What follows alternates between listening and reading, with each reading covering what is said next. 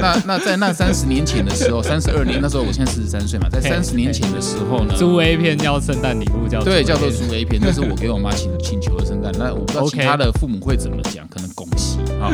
可是呢，我妈妈说什么？我妈呢就很开明的说，可以啊，我叫爸爸带你去。所以我爸哦我爸就带我去六合路上面的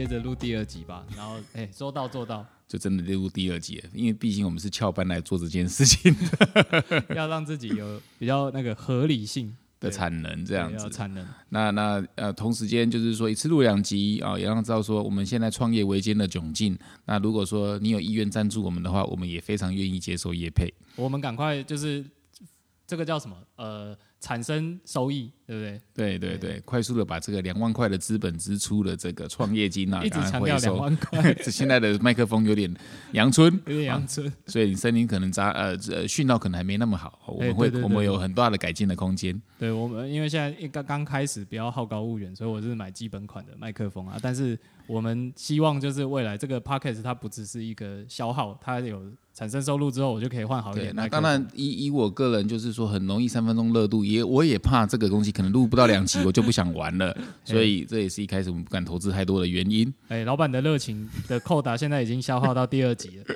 我不知道能撑多久。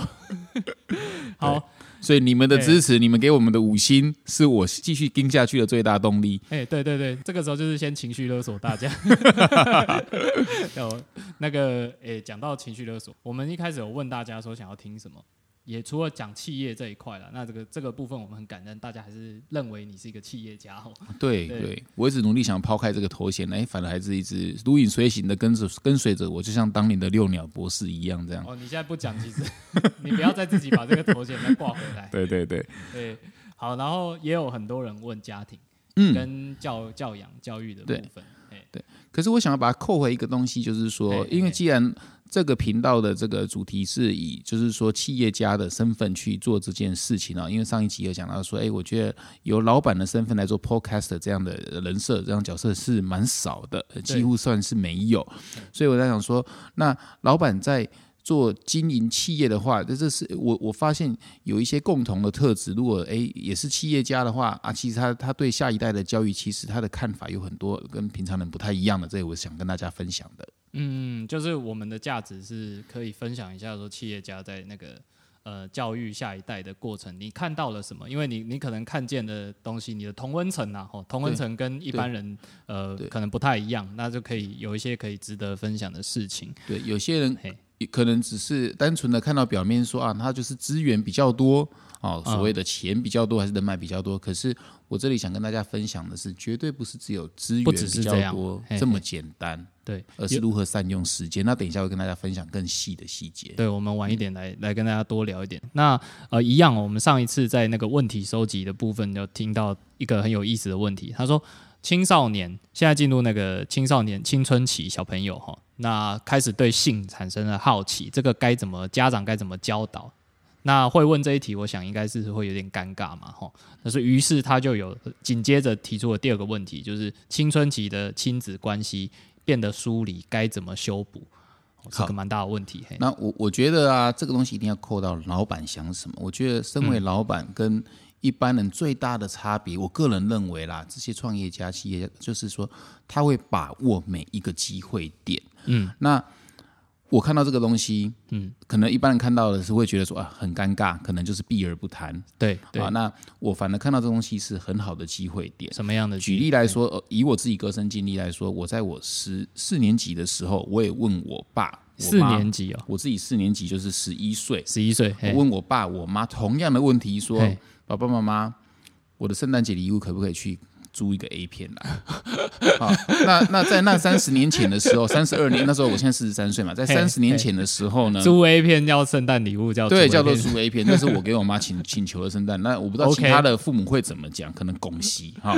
可是呢，我妈妈说什么？我妈呢就很开明的说，可以啊，我叫爸爸带你去。所以我爸、哦我爸就带我去六合路上面的乔盛录影带店、还记到现在是不是？对，六合路跟那个民族路口那边哈，有一个叫乔盛路，现在还应该还在。嗯。它那里面有一个暗房的小房间 啊，然后呢，对我知道，我我知道哎，，漫画店也有。对，然后然后然后我爸就带我去挑，嘿，我还现在都很印象深刻，因为我觉得那是那一次我跟我爸最亲密的开始的之一，就是说开始好，对，就是说我在那之前不知道原来我爸这么懂 A 片嘿，啊，我爸还会带我去看，这有丹麦的，有日本的这样子，然哦后丹麦当然，对对，然后丹麦当然就是说那时候丹麦的太太太前卫了，因为太会会把会把拳头放进去里面的那一种哈哎，。等一下，哎，哎呀，所以所以我们先不先，我爸当然没有让我看丹麦的哎啊，那只是说，那我爸就会跟我说，你先看日本。那日本片怎么挑呢？我我对你看，我对这个对话到现在如此印象深刻。我爸就说，要挑一定要片名一定要有春天的春开头的，都会比较好看。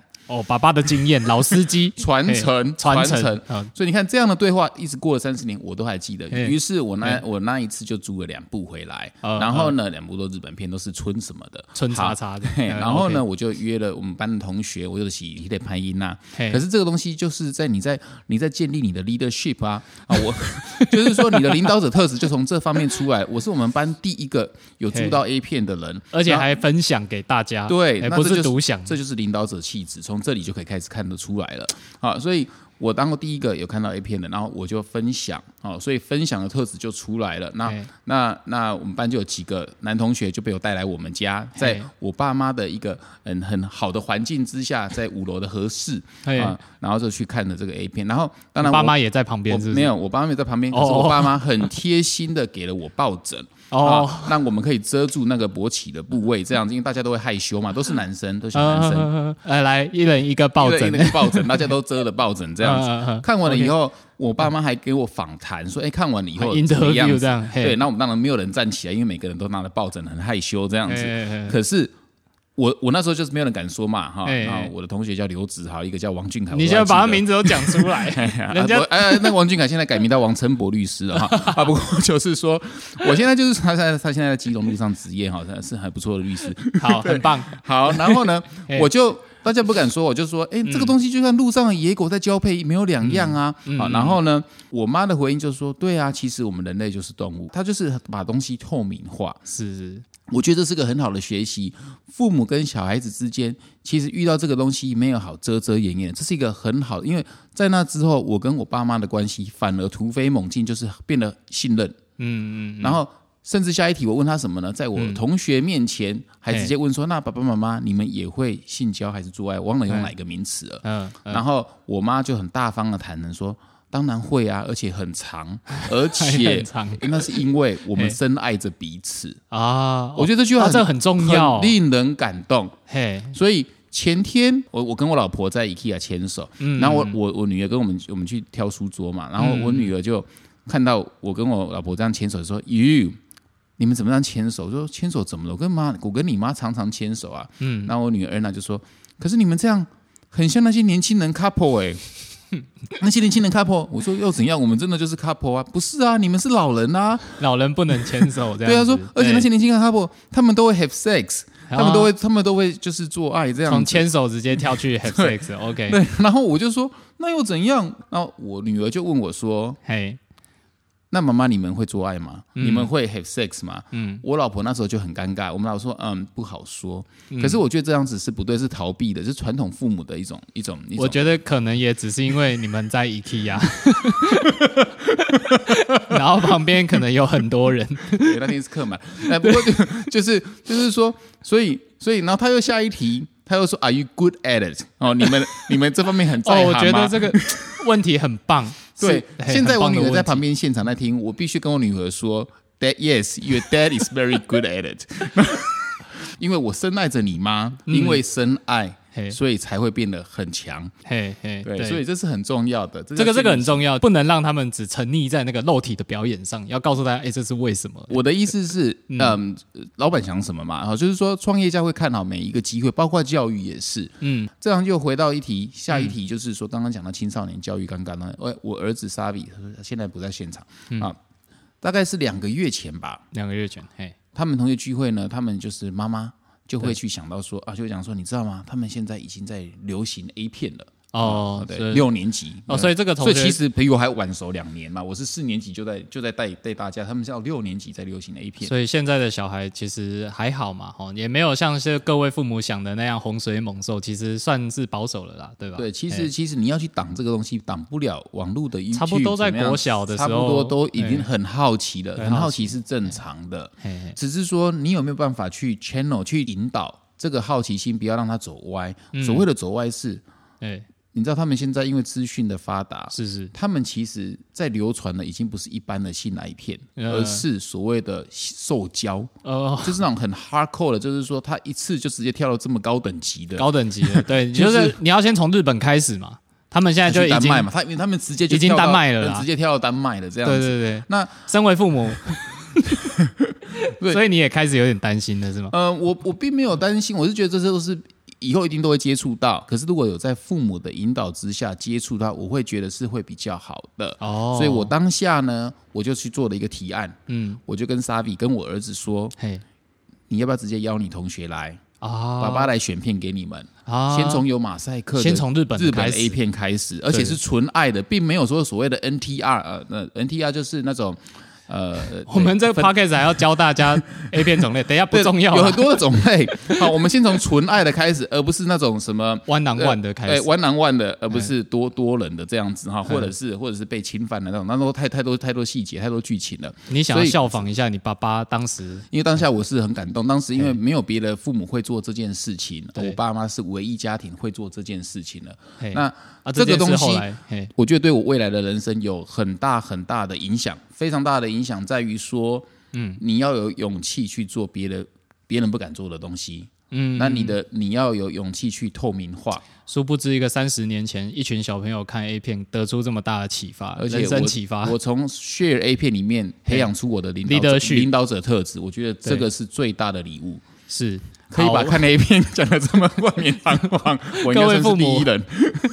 我觉得各位父母来参考看看，你无意间你可能就启发你小孩未来成为企业家，对不对？没有错，嘿，从现在开始，我希望大家去帮小孩借 A 片，然后分享给学校的同学。你哪知道，你借 A 片的这个动作，你就是在帮你小孩培养领导者的气质。没错，你还要记得访谈他，然后呃呃循序渐进，对不对？啊，觉得还不是好所以回来，不是只是给他看嘿 A 片，是之后还要访谈，然后把他导到正轨，嗯，让他知道说人兽交其实并不是正轨，对对，就是做这么做可能会犯法，这样子，对，或者是得病之类的哦，你还是要保，你还是要保护自己这样子。那当然到最后，你就是会因为这样子的信任关系，所以隔几年以后，当我就是越性成熟的时候，我爸就会跟我说：“你包皮要翻起来洗，要不然里面呢 会藏污纳垢。”哦，这些都很重要的一些传承的知识啊，对不对？所以，所以那那我们在第二集就开始在跟听众讨论 讨论包皮要翻起来洗，因为老板在想什么、啊？重要的东西，老板到底在想？所以老板在想什么？老板哎要想的就是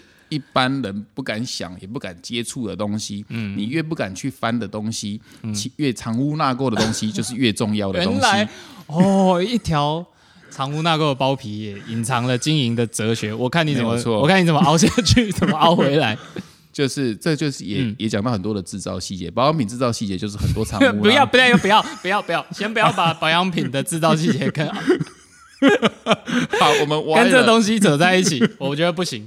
好。好，那现在这个东西就是，我们嘿还是回到说，老板想什么？那其实一个人的成长过程，或者他的思维，嗯其实在跟他成长过程有很大很大的关系。嗯哦，性教育也是一环，好、那父母也是一环，学校的也是一环，环境也是一环，每一个机会点都是会塑造成未来的人格特质。当你遇到棘手的问题，你可能觉得啊，这个小朋友问我这个问题很棘手，你越是逃避他，你就越是错过了一个很好的促机会促进亲子关系，或者是启发他，不管是对性的认知，还是他对人生的看法，你就错过了这个好很好的机会。这个东西不是只有呃局限在性这个东西哦，性只是一个案例，很多东西是小孩如果学校遇到挫折呢，因为这挫折不是只有性的挫折，挫折是来自于情绪上的挫折，嗯。他学校受到所谓的不公不义或者是霸凌，他回家一定会做所谓的抱怨。如果你长期间把他这个所谓的情绪的抱怨去忽略，或者是直接压下去，或者用有效率的方式直接说你这样就是错了，嗯。学校是对的话，久而久之也会失去这个信任感。哎，对啊，理论上来讲，这样做当然你忽略，或者说你把他的情绪立刻的处理掉，这样是不好的。可是有效率这件事情，不就是大家在追求的吗。尤其是以企业家的身份，你如何说服大家说，诶，有效率这件事情反而是不对的。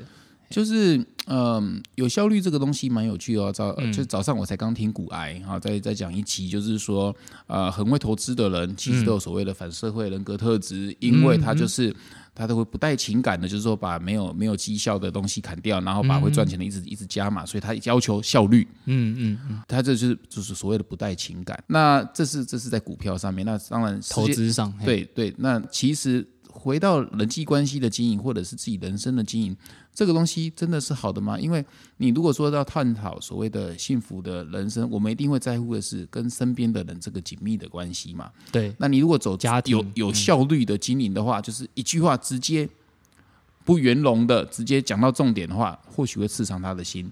哦，那你你绕着圈圈讲，是真的是比较花时间。哎可是可是你其实可以感受到他的情绪，你还是要得先吸收他的情绪，让他自己产生反思。嗯嗯，好，举例来说，他如果跟你说抱怨学校不公平的话，我我不会直接去压下他。我对昨天我的儿子就这样跟我说啊，所以学校老师都偏袒女生，然后说你我那我就跟他说，那你觉得会是为什么？没有啊，他们女生老师都觉得。他们女生都会月经，都会肚子痛啊。然后我就说，好，那你们学校已经有女生，你们那一班已经有谁月经了吗？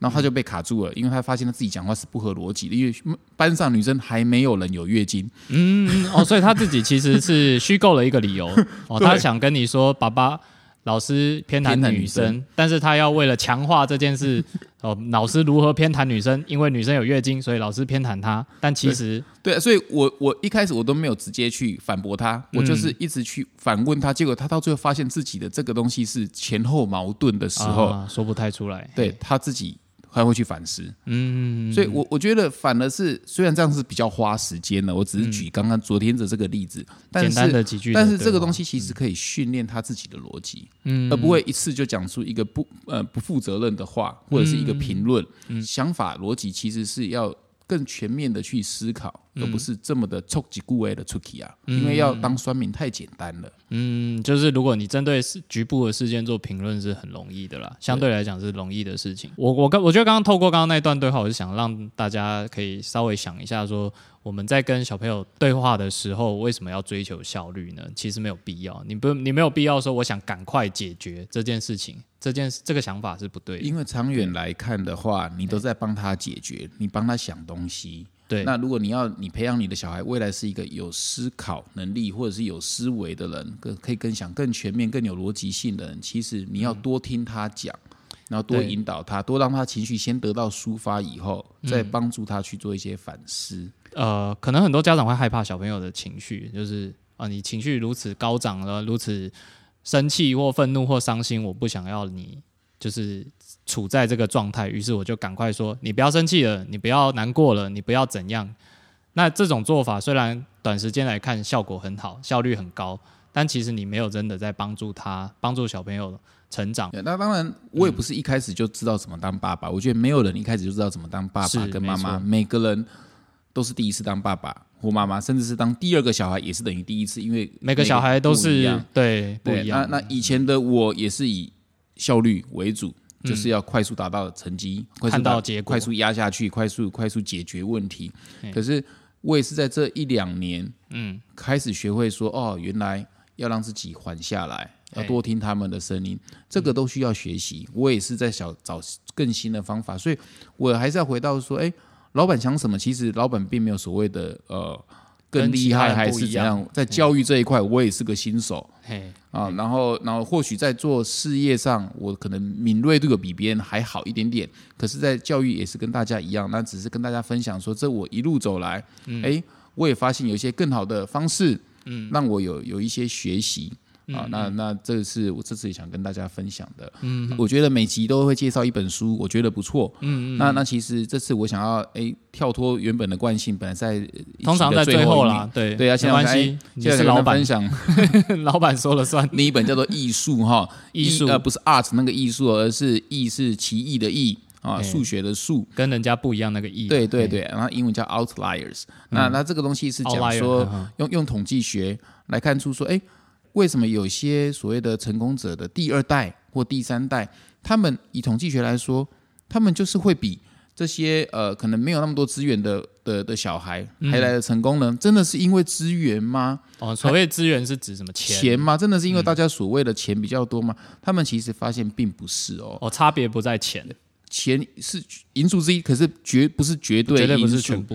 我觉得它里面有一个东西很有趣，而是呃视野比较呃宽阔的这个上一代啊、他们在于小孩的教育有一个很大的决定性因素，就是嗯，他们会鼓励小孩去多发表自己的意见，哦哦，OK，他们会让小孩有比较多的舞台，当遇到不公不义的事情，嗯，他们父母会鼓励小孩去为自己争取。哦，在书里面有这个例子。有有有很多的例子。嘿，啊，里面有一个例子，然后说一个 IQ 一五零的很聪明的，可是他他爸妈可能是因为一个是卡车司机吧，还是怎样子？哦，相对教育程度不高，对，那他一辈子就不敢往上反抗的那一种那种阶级，属于社会比较基层的的工作。那那这个这个超级天才生在他们家，但嗯。是他有一次因为好像是迟到，还是、嗯。还是公车没有做到，他错失那个考试。一般的小孩可能就是会跟老师说原因，说啊，那我可不可以再我再考一次？因为我怎样怎样。可是这个小孩就不敢讲，他、哦他不敢为自己争取第二次机会。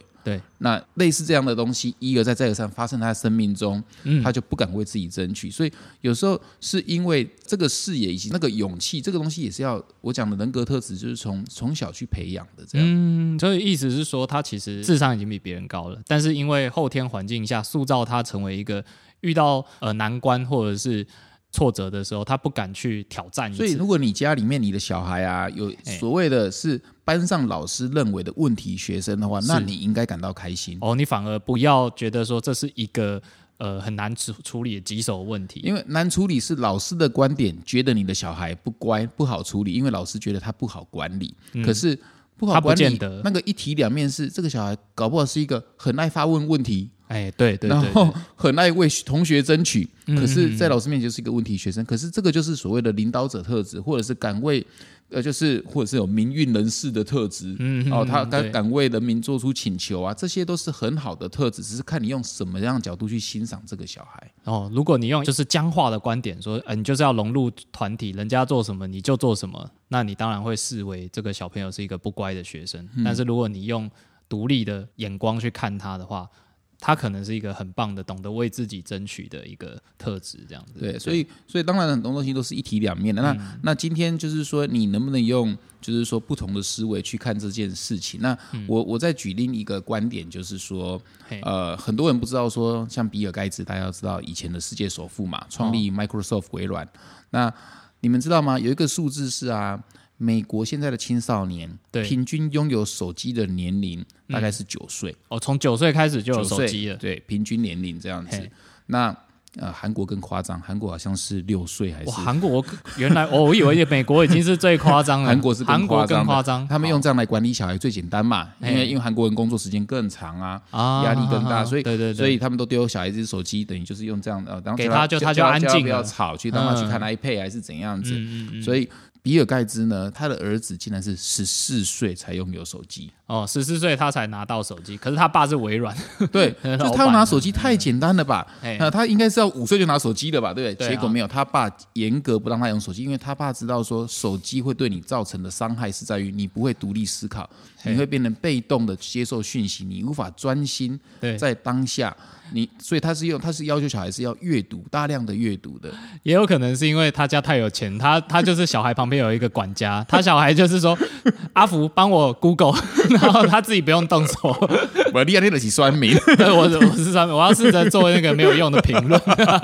对，好但是但是我我觉得比尔盖茨讲说这个观点，而且不只是比尔盖茨哦，像 Jeff 嗯 Bezos 啊，还是很多的这种企业家大老板，他们都知道手机的危害为，青少年这些刚还在发育时期的这些青少年的心智，嗯，好，当你心智还不成熟的时候，你很容易被看 C 产品被对。n k 你的灵魂是被是游走在这些大量的资讯之中，你没有一个稳定的灵魂，你还没有稳定之前，你就拥有这么厉害的工具，就像是一个小朋友，嗯还没有力气就拿很厉害的武士刀这样子，哦，很容易是会伤害到自己。伤害到自己。这个我觉得很狡猾，因为这些老板他们本身就是靠这个致富、科技致富的，所以他们反而知道他们哦更了解这个东西的危危害，嘿因为他知道说，你如果小孩从小时候还没有练习到说文笔好，或者是稳定下来的阅读了这个稳定的心的话，就去用手机的话，那他以后他无法成为一个独立思考的人，嗯，他心静不下来。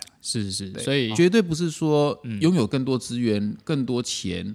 哦，就能够所谓的，就是说教育出好小孩。重点还是要，就是说把自己的智慧给传承下去哦，不只是看 A 片的智慧。当然，当然这个智慧也是很宝贵的啦。对，哎，对，我们现在都学会了嘛，哈，先从日本开始。对，所以所以哎就是说，那那另一个智慧就是，哎，像我觉得阅读对我的人生有很大很大的，就是说帮助。像像小周也很爱阅读，才才可以写出这么好的文笔的文章这样。所以，可是我觉得像这个东西，就是渐渐在失传当中了。嗯嗯，啊、那那那这个东西也是要慢慢的去要求小孩，要求下一代，不要让这个东西不见的这样子。我觉得很多父母可能会想要说，不是啊，我给他三 C 产品是因为，呃，因为现在阅读媒介不限于真正的实体书嘛，我可以让他用手机或者 iPad 去做阅读这件事情。但我觉得这个要分得清楚啊，就是你到底你是希望他用新的媒介在阅读，还是你只是说这个东西丢给他，他就要安静一小时？这中间的区别你自己要分得出来。我我觉得，我觉得一切在于观察嘿，父母的觉知，父母的观察力有没有够敏锐哦。举例来说，嘿我昨天陪我儿子写功课，嘿，学校都会要求说用呃电脑写功课了，因为要学会打字，打字是基本的，甚至要用绘图软体啊，要要做 PowerPoint 啊、Keynote 之类的东西，所以他一定要用电脑去把功课呈报上去，因为这是未来世界一定要学会的技能嘛。所以我们也不能去否定这个东西。你要去，你当你知道说这是世界趋势的时候，你要不就是完全否决它，要不然你就去完全拥抱它。嗯，所谓拥抱，你要拥抱这个这个事实。嗯，那我们就拥抱说好，那就是一定要用电脑，要不然就不要去上这个学校嘛。嗯好，那我在旁边陪他写功课的时候，你知道吗？小孩有了网络、有了电脑的时候，当他还是十一、十二岁的时候，他会做什么？他很容易分心。对，每一个小孩一定会这样，连大人也是。大人也会吧？他功课写到一半对，就突然跟我说：“爸爸，你知道吗？现在有个最新的 YouTube 的怎么哦，这个发球的影片，网网络的，呃你你要不要看一下？”他说他放给我看了，他功课写到一半，他就放给我看了，说啊这个好好笑啊，Instagram 什么什么好好笑，我就说，Sabi，你分心了，专注拉回来。嗯，所以有这个武器，有这个工具，电脑一定要用，一定要学。可是你要陪他在旁边，你要知道说他哪里歪掉，他哪里走掉，你也要适当的把他拉回来，因为不是每个小孩都有办法去专心，因为在这个时代太容易分心了。嗯嗯嗯所以你在陪伴的过程里面，你就要看到说这些细节，嗯，而不是一味的否定三 C 产品，也没有。是可以用，但是父母的负责任心态也很重要啦。你要陪伴他，然后适时的引导他回来。那一开始一定很累。哎，啊，就像我一开始在培养他们阅读习惯，我也一定要培养在旁边陪在他们你阅读从。几岁开始培养他哦们？像两个小孩都是五六岁就在出门就一定要带一本书，那我也要带一本书在旁边，就是也不是做错样子啊，嗯就是他们读我也要读啊，而不是我拿手机他们读，那这样他们也无法被说服啊。是是，对啊，所以这个东西大概培养了六七年，甚至现在的培养当中，但是这是绝对是值得，因为它会是他一辈子的礼物这样子。从已经持续了五六年嘛，这个习惯已经根深蒂固了，对不对？那那哎那一样的，这个电脑这个东西嘿，你要学会它正确的使用方法，甚至现在很多大人也没有所谓正确使用。我自己有时候也会不小心沉迷看 Netflix，这些都一定会。对啊，可是这个一定要教会说，哎，什么是今日是今日币，一定要先做完功课，嘿，再去看你的 Netflix。那我觉得 OK，要让他呃有意识的使用，因为这件事我觉得很难，嘿，刚刚聊下来，我最近心里有个感觉，就是在这个年代，专注力变成一个很稀缺的资产，对，没错，静心变成一个非常难的一件事很容易，情。因为所有的三 C 产品以及 Facebook 这些软体，他们都被设计成要让你长时间的使用，因为你不长时间的使用，他们是赚不到钱的，所以对他们花了很大的心力跟物力去把。他们的产品打磨成，你只要一打开，你就会忍不住一直看下去。而一个平凡的人，不要说小孩了，大人都是，你只要一打开，你就会很容易进入。我身边认识很多的好好朋友，他以前都很爱看书，在手机发明、智慧手机发明之前，嗯现在都失去了看书的能力了，嗯那就失去了所谓的静心的能力了，这样子。嗯，对，华南你我就是在讲你 啊，所以 所以就是说，这他他以前是很会看书的人呐、现在就是就是变成就是对对，也 隐私呢？这个哦，我们等一下我后置的时候把名字码掉。好，不用了，他会很乐意的。好，所以我我的我的我的意思是，我的意思是说，静心确实像小周说的，变成一个很稀缺的一个礼物跟跟跟才能，甚至是才华了。对可是这个东西，其实在我们那一年代是大家相对来讲比较容易啦，很多人都有的东西，这样。因为呃也没有那么多，没有那么多让你分心的事。那那也因为嗯变成大家容易变成说很怕 lose 掉这些资讯哦，嗯。就是呃就是现在流行什么，我怕我不知道了。对，那大家都会第一个反应就是这样啊，你叫我不要看，可是我会落后啊，我会输其他人的。对啊，对啊，然后就会变得有焦虑，或者是哎、诶我这样我朋友圈我就失去了这个这个东西，所以所以其实你如何如何在两个东西拿捏，绝对是当父母的一个智慧，以嗯及、以及不只是父母，而且是你人生的一个智慧，说嗯你如何在中间做一个平衡，嗯，啊是。可以让自己静心，然后有有有独立思考能力，好好的读一本书，一个小时内不拿起手机，这都是一个很大很大的考验。嗯，对对，以对现在来讲越来越难了，就是手机把它放下一个小时不看这样子，非常难，非常难。我会建议大家，其实有一个东西可以练习，嘿，简单的事情。对我觉得最近我一个收获很大，就是我教小孩西洋棋。哦，下棋，对，那下棋每天每天的下棋，在在台东可以一天下三四个小时。可是因为这样得到大量的对谈的机会，嗯嗯嗯嗯，更亲密。所以呢，如果当然不，你不一定要学西洋棋，你可以学象棋还是跳棋，因为甚至你小朋友都不知道你有下棋的这个能力，你知道吗？嗯你随便今天就去文具行花个三十九块、四十块买一个暗棋还是西洋棋的，呃呃，就是任何棋的棋盘的东西，去陪小孩玩个三十分钟，嗯用心的跟他玩，我觉得这个享受在当下的这个这个幸福感就会出现了。嗯，所以那小孩也会很很跟你更亲密的这样。是这是我们部分来回应，就是这个问题啊。呃，小朋友进入青春期，父母该怎么跟他相处？开启他的心，嘿啊，这个就是这个这个亲密感，对，这是一个方法了哈，就这是这是跟他从这是一个我觉得今天成本很低，超，简单。然后你也不用说去到台东四十天，对哦，还是一定要出国，还是完全都不用，也不用买什么大礼物给他，更不用买 iPad 给他，都不用。你也可以买桌游啊，任何桌游也可对以。对对对对，这只是一个工具，那只是说要的是你半个小时，你也不用手机，他也不用手机，嗯嗯，从新跟新的对话开始，我觉得我自己用这一招还蛮有用的。是分享给大家。呃，我们节目的观点比较特别，就是说我们从企业家的角度出发，你会想要讲一下说，企业家身边有没有企业家的朋友在教养上你你觉得可以分享的事情？有诶、我觉得我身边蛮多企业家的朋友啊，大部分我我我我钦佩的啊，钦佩的，嘿他们有一点做的很好，这些小孩都已经蛮蛮蛮十八十九岁了，都年纪比我大，嘿。比我的小孩大大一些这样子。他们做一点很好，就是说非常有礼貌，嗯，教养很教养非常非常好，然后然后就是很懂得人情世故。所谓人情就是说，哎，之前来我们公司实习的那一位叫 Tiffany 嘿，啊，他即便已经他哎他实习了五个半月，对。啊，那可他离开的时候，他也会写大量的文章，呃，就是来信啊，写信。信跟大家道别这样。哎，道别，谢谢我，然后，然后还甚至考量到时候我在台东比较忙，所以他等我从台东回来，才不想打扰到我，才来，才来再才才写出来，哦，才寄给你这样，对对哦很细腻。这这些这些嗯很细腻的东西，我觉得是这些所谓的企业家的小孩或者是二代的这些富，所谓你讲富二代或富三代好了，嗯，他们他们的家长我觉得很在乎这一点啊嗯，，这个是看 make up，这个因因看把色，这个不这个是一般的那个叫做，哎，看到阿姨叔叔要叫啊，不是这么简单的，不是这么不是这么呃表面。肤浅表面的东西，有些人只是叫好玩的啊，嘿嘿有些人只是因为叫而叫。哦，对我有觉得要讲清楚，因为大家可能会误会说，我啊，我都我都有教我的小孩说，看到阿姨叔叔要叫啊，其实不是这样，对不对？我觉得叫那个真的是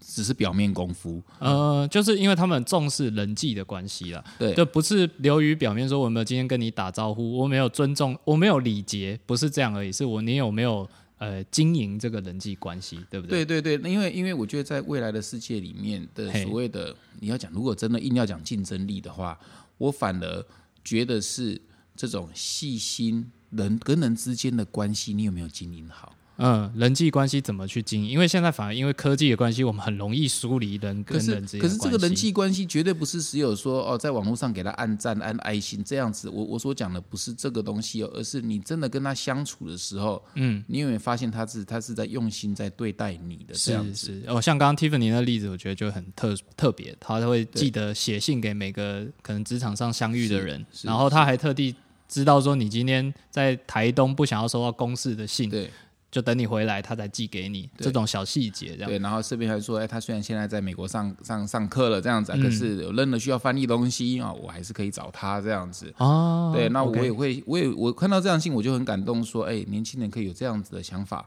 很不错。就说，哎，以未来职场上有任何需要我去写介绍信的，我就很愿意帮他。啊，你就会心中就会有这种想要回报他的，或者是未来有任何广告商啊，还是其他嗯的这些他想要走广告业还是商商业的，哎，我就会推荐这么优秀年轻人给他。嗯，那这种人际关系很细腻经营的部分，你会你会如果是你，你会给家长怎样的建议？说去给小孩？我觉得每个家长都有这样的能能力。力，哎，嘿只是因为他们都太多时间在工作，都外包给学校了，对都没有把这个东西传承给下一代。我觉得这就是我们社会的一个一个一个失落的一个知识的传承。嗯哦，就像是方言会不见一样的概念。方言不用就会不见了，啊对啊，你也在心外没干，怎么去好好生活？生活的细节、啊，怎么去好好的洗碗、擦桌子？嗯，这些功能如果都忘了、都不见，像妈妈很会披萨，哦啊，这个东西都有都有教下去。哎呀，你那搞北 IT 大学，你不要披萨忙去了，嘿不要 say 不要不要 say 哇啊，所以所以。这个东西，我觉得反而好好的生活的这个这个细节，其实这个智慧一定要好好传承。嗯，那怎么做？就是你的角度可能会说多花时间陪伴，对不对？对，可是这个多花时间，反而是我再跟大家举一个例子。好，这个周末我去 IKEA 嗯，啊，然后呢，我们等一下就抖这个。我们在这一集节目出现了三次 IKEA，如果你是 IKEA 的行销负责人，我觉得你应该有所表示。好，回来。IKEA 有卖麦克风吗？好像没有哈。没有没有，好，哎，我好现在坐的这个桌子也是 IKEA 的。好，Anyway，我回来回来。好嘿，我我我的意思是说，就是你们去我们有两个方案，一个是请那个装潢大师直接帮我们包全部了，哦。另一个就是说，哎，我们也想要去尝试说自己去油漆。油漆这个书桌的的墙面，墙面对。然后自己去钉钉钉这样子，好，一个是花比较多钱啊，可是另一个是花比较少钱做 DIY 的东西，嗯，可是这重点绝对不是省钱，当然省钱也是，那是也是有省到有爽啊，嘿有有有省但这是顺便的礼物啦，哈、让小孩子有这个价值观，说自己做跟请别人外包来做，在中间的落差是有多少，让他们知道，哎，省这个钱是可以省得下来的。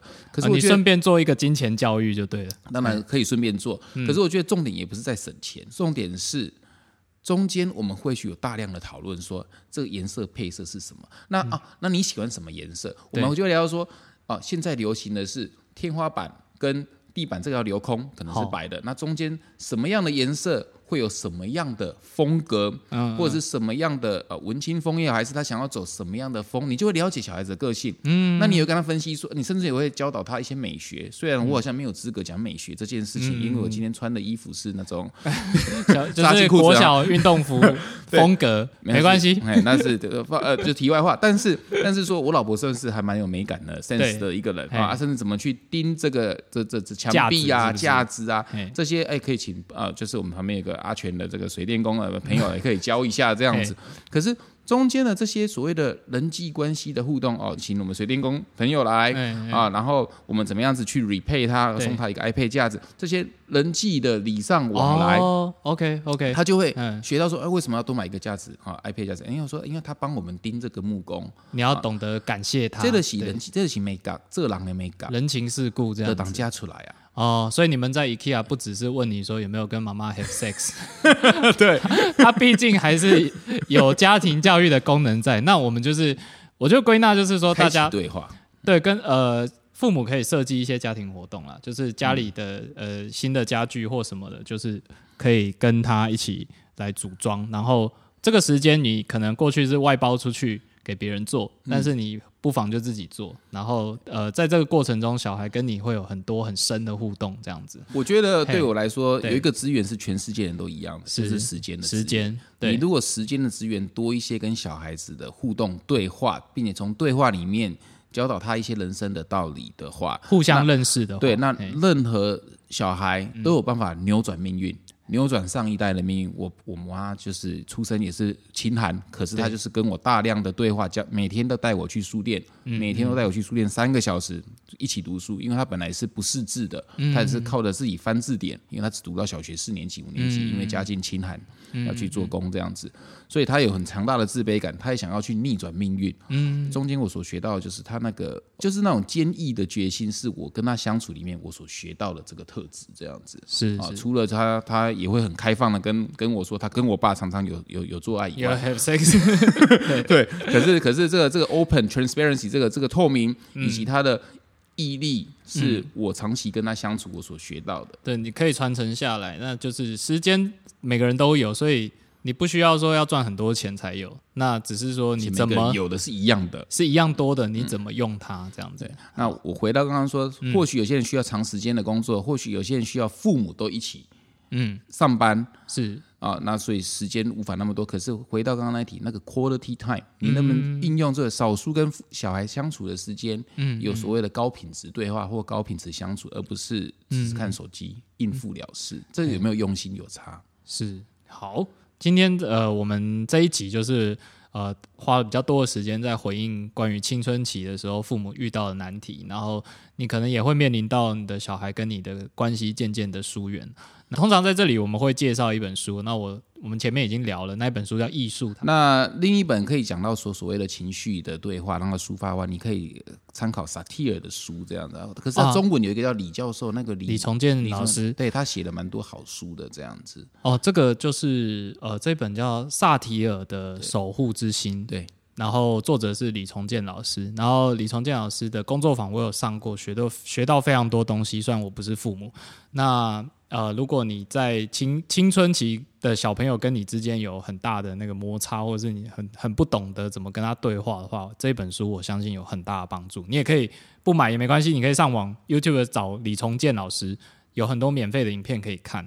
那个从哪个建？崇是崇拜的崇，然后建立的建，嗯李重建老师。嗯对好，这个跟企业管理其实也有很大的帮助。绝对有，就是嗯，我自己上学属，下属的沟通啊，嗯嗯嗯，这个我们未来有机会可以多聊，就是我自己在学到萨提尔过程中，怎么把对话技巧运用在呃跟同事之间，甚至老板或者是属下之间的对话，它是非常有帮助的。就是你是不是真的在倾听？你有没有在就是听别人说话？然后你问的问题。你是不是真的在问问题？光是这这个技巧就可以讲很多，这样。这个未来我们有机会再讲，这个可以讲蛮多的。对，关于企业文化怎么引导，好，还有还有它特别的工具。那我们今天这一集就是比较 focus 在教育以及企业家他们在家庭生活中，对把握每一次对话的机会，对对对对，好，呃不要觉得尴尬，希望大家有让他知道说哎你的性能力其实很强。不要 把握每一次的机会让小朋友崇拜，都绝对是错误的方向。好，谢谢大家，谢谢大。家的收听，那一样那有什么问题一样，请给我们打五颗星，五星好评。呃，五星我才会回答，我我才会挑你的问题。这样，我们跟卷内一样，就是不是五星的好评，我们可是不收的。这样，对对对对对，谢谢你们啊，帮我们把我们把排行榜冲高一点。对对对，啊然后以及建议你的老板你去听这样子啊。哦对无论你是不是老板，哦，这一集才想到要呼吁，对我觉得可以哦，就是潜移默化的跟老板说，哎，老板你知道吗？最近有一个节目叫做《老板想什么》，哎，我觉得很适合你听哎，，老板听了说一派胡言。一派胡言。那我们就邀请这个老板来来跟我对决一下，呃不是对决，我们来 P- 也不是也不是 PK，就是我可以产生对话，我也非常乐意。对对对，好，那就呃有什么问题都可以在那个 Apple Podcast 的上面留言给我们。好，谢谢大家，谢谢大家，我是小周，好，拜，我是老板。拜拜。